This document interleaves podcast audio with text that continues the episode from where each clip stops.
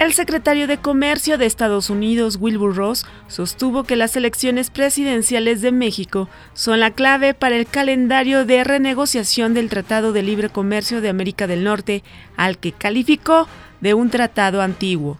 En el marco del Internacional del Trabajo, el secretario del Trabajo, Alfonso Navarrete, destacó que México ha hilado 43 meses consecutivos sin una sola huelga de carácter federal, lo que refleja claramente el clima de paz laboral que vive nuestro país.